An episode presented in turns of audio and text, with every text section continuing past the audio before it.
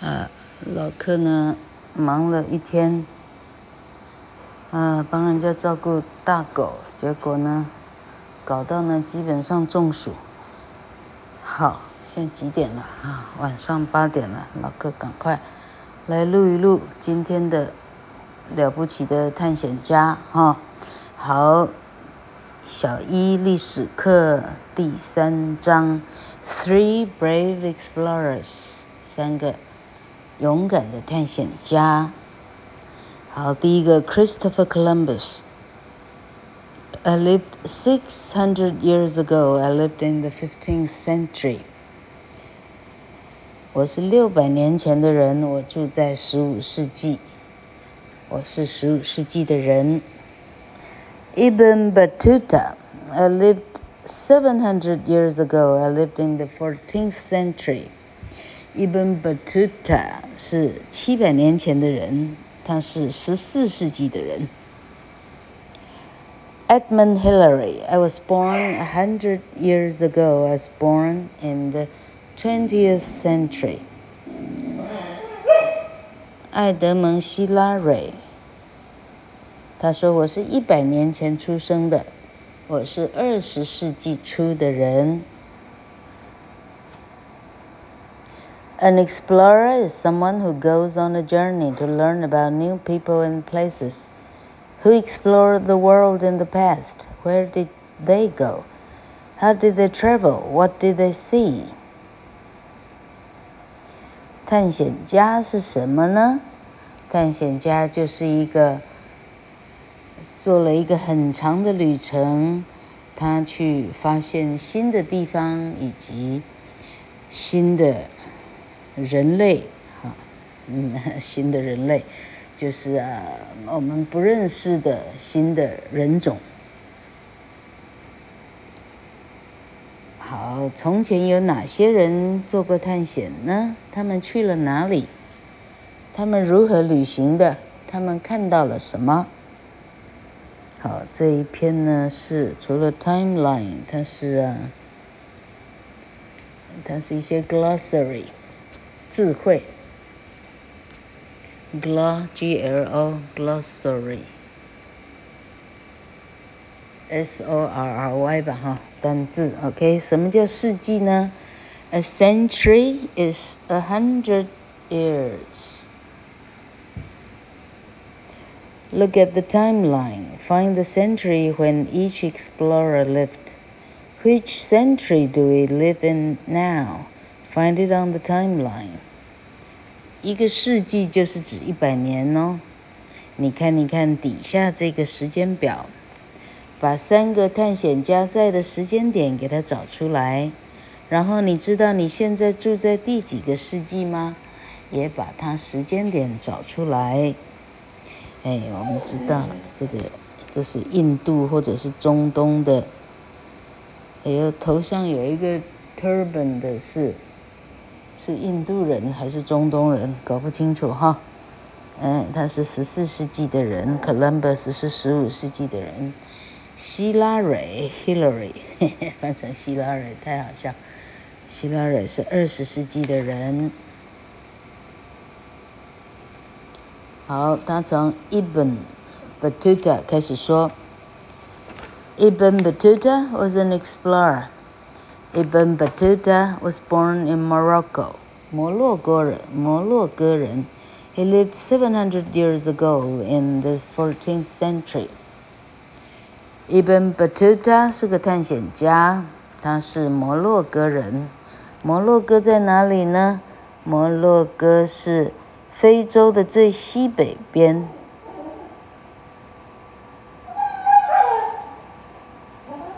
跨过海峡就到了西班牙，跟西班牙对望的这个非洲的最顶点叫做摩洛哥。现在我们知道的啊，除了摩洛哥王妃格丽斯凯利以外，就是它是世界级的赛车的一个固定举办的城市。OK，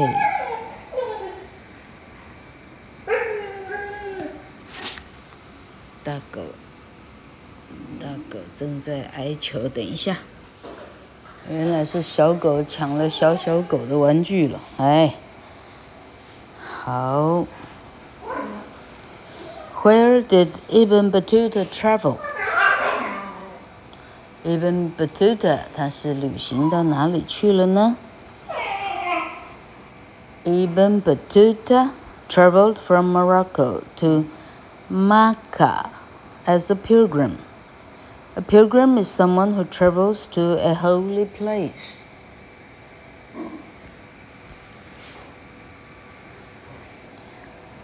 摩洛哥的 Ibn Battuta 这个贵族呢，他是从摩洛哥到马卡这个地方去了哈，马卡。这样看起来呢，马卡，马卡又不是 Mecca 哈，马卡， 看起来是在沙地阿拉伯，哎，好，他是去去啊朝圣的 Pilgrim。Pilgrim 中文怎么翻呢？朝圣者。好，朝圣者是指他旅行到一个很神圣的地方的人，叫做 a pilgrim。台湾的话，带干妈出巡这些香客哈，基本上这样的走法都算一个 pilgrim。好，Ibn Battuta traveled for many years. He went to Asia, India, and China. He went to Europe. He went to Africa. He traveled across deserts, mountains, and oceans. 这些狗实在太吵了。好，Ibn Battuta 他旅行了非常多年，他从摩洛哥去到亚洲、 印度，还有中国，他最后去了欧洲，他最后去了非洲，他经过了沙漠。山，还有海洋，这么有钱真不简单。Why did Ibn Battuta travel? Ibn Battuta wanted to learn about different people and places in the world. Ibn Battuta 为什么去旅行呢？ 他说他想要去到不一样的地方，来认识一下他没看过的地方。跟人们的风情，啊，他喜欢去看看他没看过的人事地物。老客完全不认识这个人，我只能想见说他显然一定是贵族，家里钱多的不得了，才有办法让他做这样的事情。How did Ibn Battuta travel？那他是怎么 travel 的呢？Ibn Battuta rode on horses, camels, and elephants. He sailed on boats. 但是 Ibn Battuta，他骑在马上，他也得骑骆驼，他还骑过大象。他在海上搭船。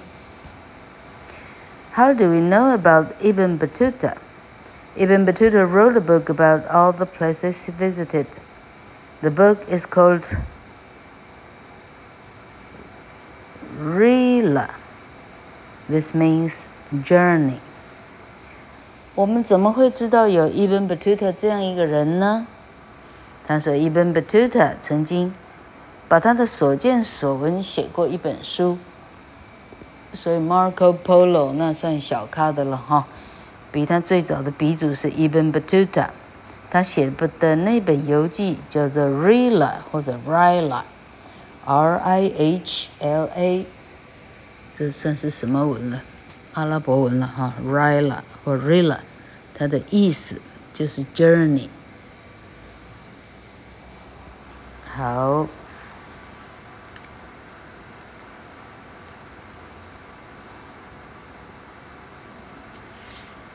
这个的作业是叫你呢帮一本 Batuta 的游记的封面。写一个，写一个啥？帮他设计一个封面，那还不错呢。好，接着往下走。Christopher Columbus. Christopher Columbus was a sailor. He was born in Italy. He lived 600 years ago in the 15th century. 哥伦布基本上是个水手。他是意大利人， 它是十五世纪，离我们差不多是六百年前的人了。A voyage. In 19, sorry, in 1492, Christopher Columbus sailed from Europe across the Atlantic Ocean. He wanted to find a new way to sail to India. The King and Queen of Spain gave him money for the voyage. A voyage is a long journey. Columbus sailed with 90 sailors and three ships. The voyage took a long time. There was little food and water. The sailors were scared.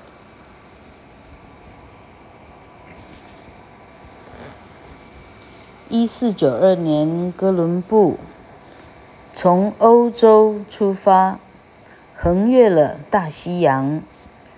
他想要找到一个去印度的更新的捷径。国王跟皇后，西班牙的国王跟皇后给他一大笔钱来赞助他这个旅程。Voyage，一个，嗯。一个航程，什么叫 voyage 呢？就是一个很长很长的旅行了。好，哥伦布总共带着九十个水手，还有三艘船。这一个航程，他航了非常非常的久，食物不多，水更稀少，所有的水手都非常的害怕。Land ahoy! After 70 days, the sailors saw land. Columbus thought it was India, but it was not India. It was a new land, America. Columbus did not discover America. People were already living there. Land ahoy! Ahoy! 嘿，这个字常常看到，老客根本从来没去查。 意思应该是，哦，看到土地了，它应该是个感叹词、惊叹号、惊叹词。好，他说航程过了七十天以后，水手真的看到陆地了。哥伦比亚以为他到了印度了，但实际上不是印度，他就是现在的美国了。哥伦比亚并没有发现美国，因为早就有人住在那里了。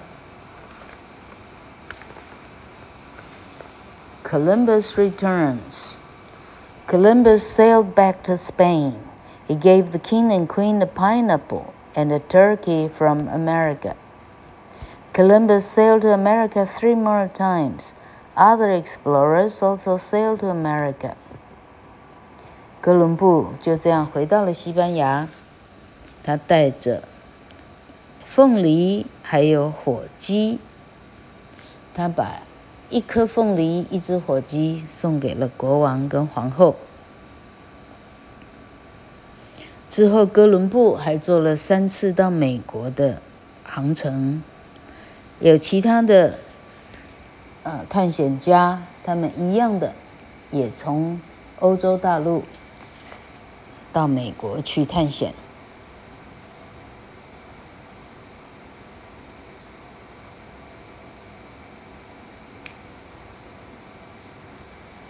好，同学们，你认为为什么哥伦布要送西班牙国王跟皇后一个凤梨跟一只火鸡呢？嘿嘿，是老客的话，我会认为说。因为西班牙没有这种东西，那不就跟马可波罗把长颈鹿啊、什么大象的送到送到清朝国王谁呀？清朝的皇帝一样的意思哈。好，我们看最后一个探险家 Edmund Hillary，一九一九年到二零零八年。Edmund Hillary was an explorer and mountain climber. He was born in New Zealand. He was born about a hundred years ago. 艾德蒙·希拉蕊，他是一个探险家，也是一个登山家。 他是纽西兰人，他差不多一百年前出生的。Mount Everest，艾佛勒斯峰。 Mount Everest is the highest mountain in the world。艾佛勒斯峰是地球的最高的峰了。Can you find Mount Everest on the map?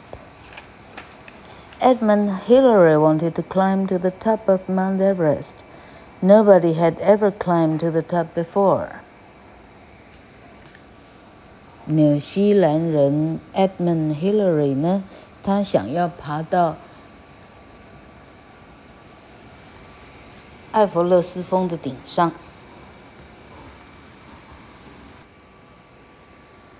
Can you find Mount Everest on the map?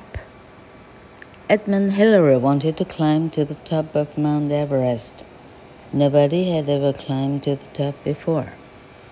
哎，老客看完了。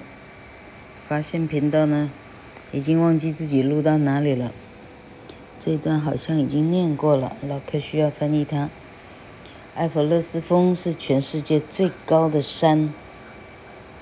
你找得到地图里的埃弗勒斯峰在哪里吗？Edmund Hillary 他想要爬到埃弗勒斯峰的顶上。在他之前，这件事情还没有人做过。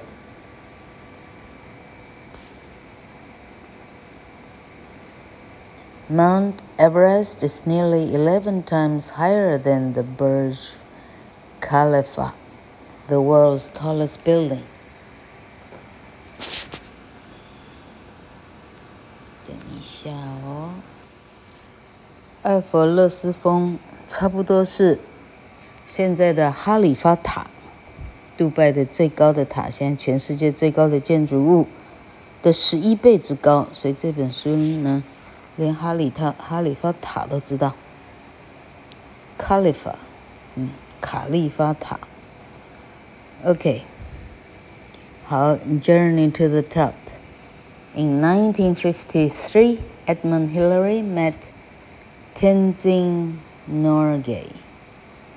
Tenzing Norgay was a mountain guide from Nepal. The two men started to climb Mount Everest. they climbed higher and higher. There was snow and ice on the mountain. It was very cold and very dangerous. At last they climbed to the top. Hillary and Norgay were famous because they were the first people to climb to the top of mountain of Mount Everest. 一九五三年，艾德蒙·希拉蕊遇见了一个尼泊尔的登山导游，叫做 Tenzing Norgay。Tenzing Tenzing Norgay。于是这两个男人开始努力的向上爬，越爬越高。山上是雪跟冰。非常非常的冷，非常的危险。到最后，他们爬到了山顶。Hillary 跟 Norgay 两个人就变得很有名了，因为他们世界上，他们是世界上最早爬上、登上艾弗勒斯峰成功的人。Edmund Hillary wanted more adventures. He traveled to the coldest places in the world. First, he traveled to the South Pole. Then he traveled to the North Pole. 结果这个希拉蕊呢，那不是只有停在这里。接下来他想要去冒险全世界最寒冷的地方。他先到了南极，然后他再到北极去探险。真是了不起。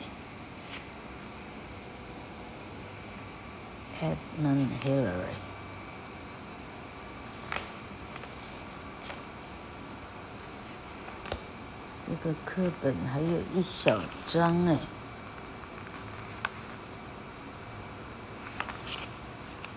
问题老客的力气用完了，接下来的一小张，我们明天再说。